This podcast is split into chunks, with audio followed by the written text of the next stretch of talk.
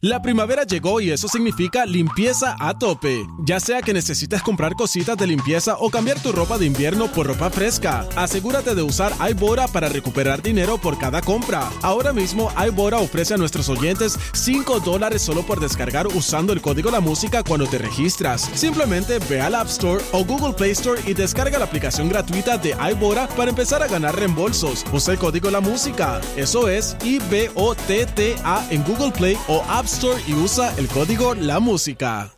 La primavera llegó y eso significa limpieza a tope. Ya sea que necesites comprar cositas de limpieza o cambiar tu ropa de invierno por ropa fresca, asegúrate de usar iBora para recuperar dinero por cada compra. Ahora mismo iBora ofrece a nuestros oyentes 5 dólares solo por descargar usando el código La Música cuando te registras. Simplemente ve al App Store o Google Play Store y descarga la aplicación gratuita de iBora para empezar a ganar reembolsos. Usa el código La Música. Eso es I-B-O-T-T-A en Google Play o App Store y usa el código La Música. Buenos días, soy Carla Cristina informando para Nación Z de inmediato los titulares. La oficina de la Contralora reveló un supuesto patrón por parte del alcalde de Quebradillas, Heriberto Vélez, de utilizar tanto las facultades y deberes de su cargo como los fondos y propiedad públicos para obtener beneficios personales. De otra parte, el Senado aprobó ayer un proyecto que busca establecer que todo paciente tendrá acceso a los servicios de un laboratorio clínico y a ciertas pruebas que se ofrecen en dichos laboratorios sin necesidad de una orden médica. En otros temas, contrario a la Junta examinadora de tecnólogos médicos y del Colegio de Tecnólogos Médicos de Puerto Rico, los laboratorios clínicos objetaron una medida legislativa que propone aumentar el salario mínimo de estos profesionales de la salud. Y en temas internacionales, Marruecos y Nigeria dieron un impulso a su gasoducto transafricano, un complejo megaproyecto que recorrería las aguas de 13 países africanos y llegaría hasta Europa. Este segmento es traído a ustedes por Toñito Auto. Cuando lo sumas todito, pagas menos con Toñito. La buena noticia traída ustedes por Toñito Auto es que la Sociedad de Educación y Rehabilitación de Puerto Rico recibió nuevamente la máxima calificación de excelencia por la prestación de servicios médicos terapéuticos que ofrece su programa de rehabilitación física a la población que convive con alguna discapacidad o condición adquirida. SER de Puerto Rico opera el único centro de rehabilitación pediátrico en la isla y ofrece programas de impacto comunitario como clínicas de evaluación, referido y seguimiento, esto en cualquier parte de la isla. Para Nación Z informó Carla Cristina. Les espero en mi próxima intervención. Este segmento fue traído a ustedes por Toñito Auto. Cuando lo sumas todito, pagas menos con Toñito.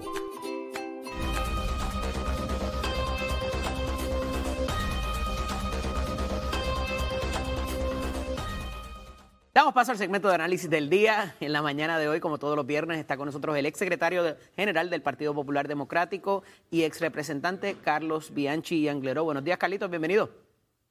Buenos días, buenos días a ti, Eddie, buenos días a todos los amigos. Hoy es viernes de camisa chulonga y tu cuerpo lo sabe. Acabo, acabo de fijarme en los colores. sí. Para que subas la foto en Instagram. Mira, eh, mucha cosa pasando. eh, dice el comisionado electoral alterno ayer que ahora sí, ahora sí van a haber consecuencias al que siga con este tiroteo. eh, de cara a una junta de gobierno mañana, donde se van a atender querellas, donde hay unas cuantas cosas filosóficas y de partido en el Partido Popular Democrático. ¿Qué está pasando un día como hoy, previo a lo que se va a suscitar mañana? Eh, entre, qué sé yo, los, quizás los expresidentes, entre los portavoces de los cuerpos, entre los presidentes de los cuerpos. Eh, ¿qué, qué está pasando? ¿Se está dando conversaciones? ¿Cómo funciona típicamente esto?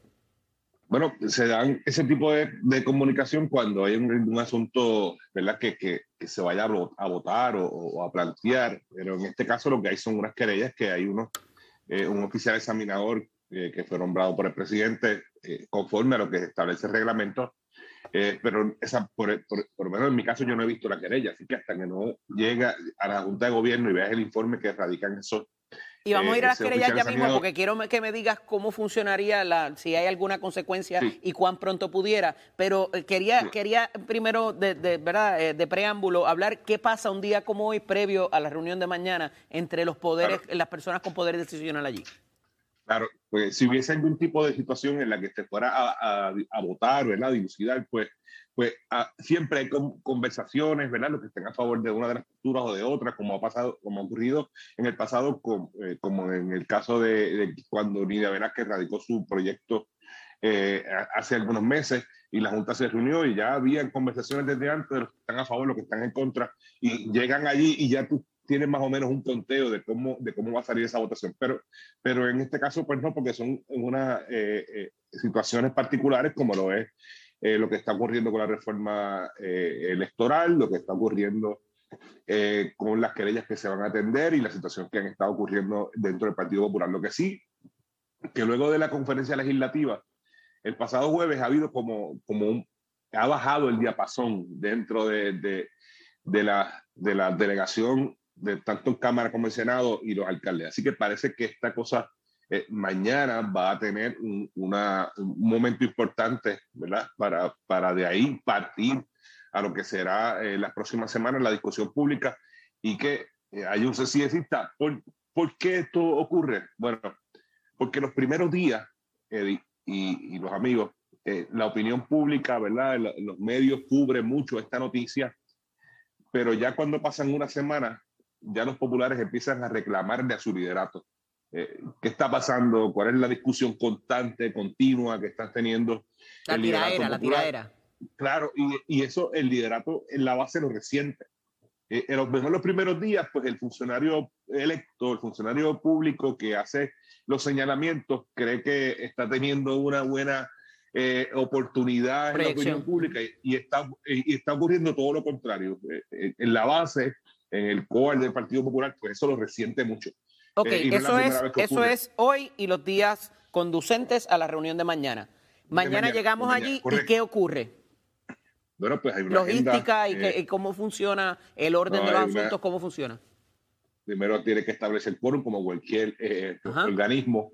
luego, pues se traerá, se se planteará por parte del secretario cuál es la agenda establecida y el, el orden que, en que se van a atender. Así que, que ya sabemos que, que, se van, que se va a atender el asunto de las querellas, que se va a atender el asunto de lo que se ha estado dilucidando públicamente por parte de algunos funcionarios y, supongo eh, que los comisionados, el comisionado electoral y el comisionado alterno pues harán una presentación de lo que está ocurriendo con la redistribución electoral eh, y con eh, la reforma electoral que también se está planteando en la Asamblea Legislativa. Eso, eso debe ser, ¿verdad? Yo no he visto la agenda, no, no ha sido eh, distribuida todavía, pero me imagino que esos son los temas apremiantes que debe tener la Junta de Gobierno. Este tipo de asuntos y estas controversias no van a ser de personas distintas y separadas hay protagonistas que van a estar allí en esa junta o deberían estar en esa junta de gobierno que son objeto de esas querellas o son los proponentes de esas querellas. ¿Cómo se trabaja ese asunto? ¿Los, sacan y se, inhiben del proceso decisional o cómo funciona? No, no, lo que va a llegar es un informe con una recomendación de, las personas que ha designado el señor presidente. Eh, una vez eso ocurra, pues entonces los miembros de la Junta evaluarán cuál es la determinación, qué, qué dice ese informe eh, obviamente los proponentes de, la, de, la, de, las querellas, pero en, en, la mayoría de los casos no son, eh, con excepción del presidente de la Cámara, entiendo, y la, delegación del Partido Popular en la Cámara, eh, las otras querellas, ah, y la, y la, y la querella que radica el senador Cirilo Tirado, ¿verdad? Que tiene que ver con un asunto como lo del alcalde Trujillo Alto, esas se atenderán, pero las que tienen que ver con un asunto que fueron radicadas por, el propio, por los propios miembros de la Junta pues van a tener que, eh, no pueden participar del proceso de deliberación. Que, si, hubiese sanciones para alguno de ellos, ¿cuán pronto pudieran enforzarse, como dice el americano en español, eh, cuán pronto pudiéramos ver consecuencias de ellas? De inmediato, eh, el presidente decidirá, ¿verdad?, cuáles son las sanciones que va que va a aplicar. Que pudieran ser de qué a qué, expulsión del partido, suspensión de desde una, puede ser desde una censura hasta que no pueda participar en, un nuevo evento, en un próximo evento electoral. Pero eso sería para el ciclo electoral que comenzaría quizás el año que viene para primarias o demás. Pero antes de eso, una consecuencia inmediata. desde una censura hasta, hasta que no pueda participar más de un evento bajo la cine del Partido Popular. Allí puede haber todo tipo de sanción, suspensiones de las posiciones eh, que ocupan como funcionarios electos dentro de la Junta de Gobierno o dentro del Consejo General o en alguna presidencia comunidad municipal, todo ese tipo de sanciones. ¿Pudiera mañana alguien por moción o por algún otro movimiento, ¿verdad? O alguna petición pedirle la renuncia al actual presidente de la colectividad? ¿Eso se pudiera suscitar mañana? Claro, allí puede, allí cualquiera puede plantear lo que entienda necesario, que, que tenga los votos eh, para, y que se cuenten, ¿verdad? Pero, pero sí, cualquier asunto eh, eh, nuevo que esté fuera de lo que dice la, dicta la agenda, pero cualquiera puede presentar el tema que sea, que entienda, claro que sí. Mira, en Guayama parece que la cosa no está tal tan como, como se pensaba. Aquello está bastante cerrado entre los tres candidatos y no hay y no hay necesariamente un favorito. Bueno, lo que pasa es que, que tú tienes una campaña de veintipico de, días, es que cualquier cosa puede suceder, ¿verdad? Eh, recuerda que en estos procesos eh, internos eh, que se celebran así como estas elecciones especiales, la participación primero que es muy baja y, y, segundo que lo que va a votar es el corazón de rollo, ¿sí? ¿verdad? Hasta que todavía no se no se dilucide este asunto y que se le permita en, situaciones particulares como esta que sea el pueblo eh, en, su, en su mayoría, sin, no eh, específicamente un partido político el que elija su sucesor, eh, va a seguir siendo el core de esa, del partido que tenga esta situación particular. Así que, que al, al, ser una elección de tan poco tiempo y de una participación que debe ser baja, pues obviamente pues cualquier cosa puede suceder. Yo creo, suceder, yo creo que el, el representante eh, Luis Ortiz lleva la ventaja por el factor reconocimiento, eh, probablemente porque ha estado pues, más tiempo en la, calle como funcionario público, también en, en, en, el servicio ¿verdad? directo a la gente y la cosa, pero, pero cualquier cosa puede Este fin de semana es la de Atillo, la semana que viene es la, de, la de Guayama. Esperamos que no se recrudezca más. Eh, digo, vamos a tener material siempre para discutir, así que, pero hablaremos entonces la semana que viene. Un abrazo, Carlito. Buen fin de semana. Y, lo que le, y que le conviene al país que no haya una próxima elección en otro municipio. Claro que sí. Claro. Un abrazo, cuídate. ¿Cómo no? Amigos, vamos a ver qué está sucediendo en el tránsito con nuestra compañera Carla Cristina.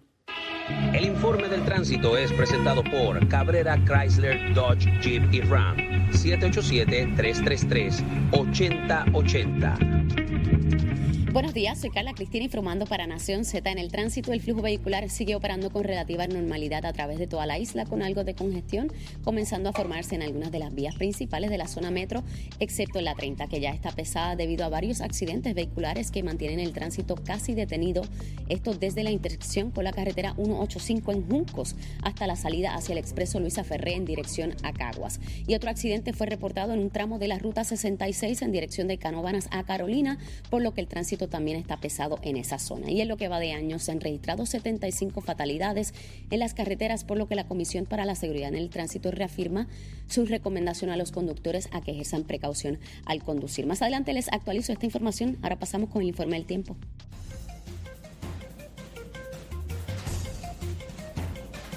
El Servicio Nacional de Meteorología nos informa que hoy tendremos un oleaje de hasta 7 pies en aguas del Océano Atlántico y hasta 6 pies en el Mar Caribe, por lo que emitió una advertencia a operadores de pequeñas embarcaciones y además continúa vigente el riesgo alto de corrientes marinas para las costas del norte y este de Puerto Rico, esto incluyendo las islas municipio de Vieques y Culebra, por lo que se exhorta a mantenerse alejado de estas playas. Más adelante les hablo sobre cómo estará el clima para hoy para Nación Z. Les informó Carla Cristina. Les espero en mi próxima intervención. Nación Z presenta, presenta a, Tato Hernández en Somos Deporte. Por el habla música y, y Z93.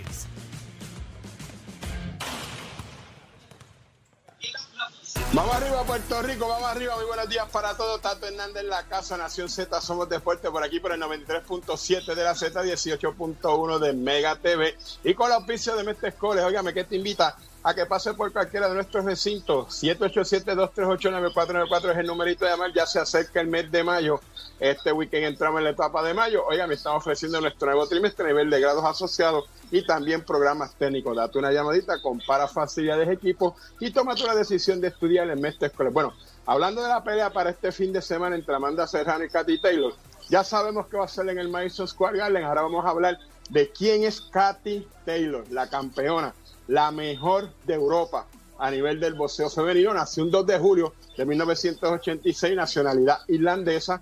Óigame, esta dama también fue miembro de la Selección Nacional de Fútbol de Irlanda. Jugó en dos partidos, anotó dos goles. También se inició en el boxeo como amateur, ganó el campeonato mundial de boxeo del 2006 al 2014 y el campeonato europeo seis veces a nivel del boxeo amateur. Estuvo en las Olimpiadas 2012 y 2016, 2012 en Londres, 2016 en Río de Janeiro, es campeona de las 135 libras en la MB en el 2017, en la FIBA en la FIB el 2018, 2019 la Organización Mundial de Boxeo y, y, el CMB que es el Consejo Mundial de Boxeo en el 2019.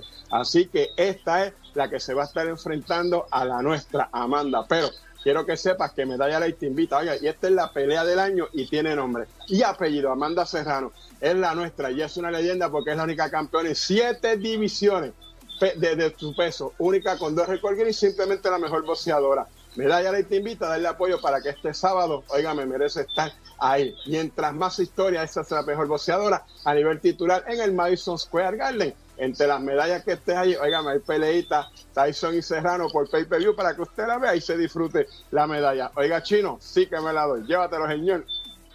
Noticias, controversias y análisis. Porque la fiscalización y el análisis de lo que ocurre en y fuera de Puerto Rico comienza aquí, en Nación Z. Nación Z por, por Z93.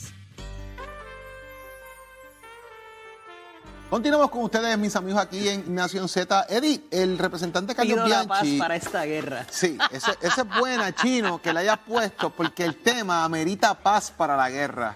Hablaremos del Partido Popular. Así que, Chino, sube un chipito. Su, su, ahí, ahí, ¿ves? ¿Ves? ¿Quién, can- ¿Quién va a quién- deponer quién- las quién armas? dice esa parte? El caballero de la salsa. ¿Quién dice esa parte mañana en la Junta de Gobierno? ¿Ah? ¿Quién va a deponer las armas mañana en la Junta de Gobierno? ¿Será Tatito? Se la ¿Será gran Dalmau? pregunta. ¿Será... ¿Quién será? Yo lo que sé es que esa parte de te propongo una tregua. A mí me parece que ¿Ah? el que le puso las armas primero fue el alcalde de Arecibo eh, con la carta que envió, pero eso es, eso es otra discusión, George. Yo lo Mira. que te puedo decir es que la mía ya está matando a alguien ahí, la tregua que Me tienes que imagino. poner que no pasa. Mira, le preguntaba a- al, al representante, al ex representante Bianchi, acerca de qué pasa, eh, y lo fui llevando por las etapas en estos días previos, cómo se da la comunicación entre los expresidentes, quizás las personas que van a componer, porque estas querellas no son de cualquier otra persona, son personas que van a estar allí ¿A que en no se esa junta ¿A de que no se gobierno. atienden? ¿Cómo que no se atienden? que no se atienden. Apostamos un cafecito. ¿Se dejan sobre la mesa? ¿Apostamos un cafecito? Espérate, espérate, espérate. ¿Cómo es eso? Yo puedo pensar, y en conversaciones con algunos compañeros por ahí, Ajá. Probablemente se lo manden al oficial examinador o lo envíen al delegado presidencial y mañana esas querellas no se atienden. Y no se supone que presente un informe allí por lo menos y Si el se oficial examinador no las ha atendido, oye, y si hay una, las querellas las estamos delegando Y por orden del la- presidente y del secretario al oficial examinador, o se están delegando en delegado presidencial que atienda a eso y rinda un informe sobre lo que se está planteando, porque precisamente eso es parte del problema.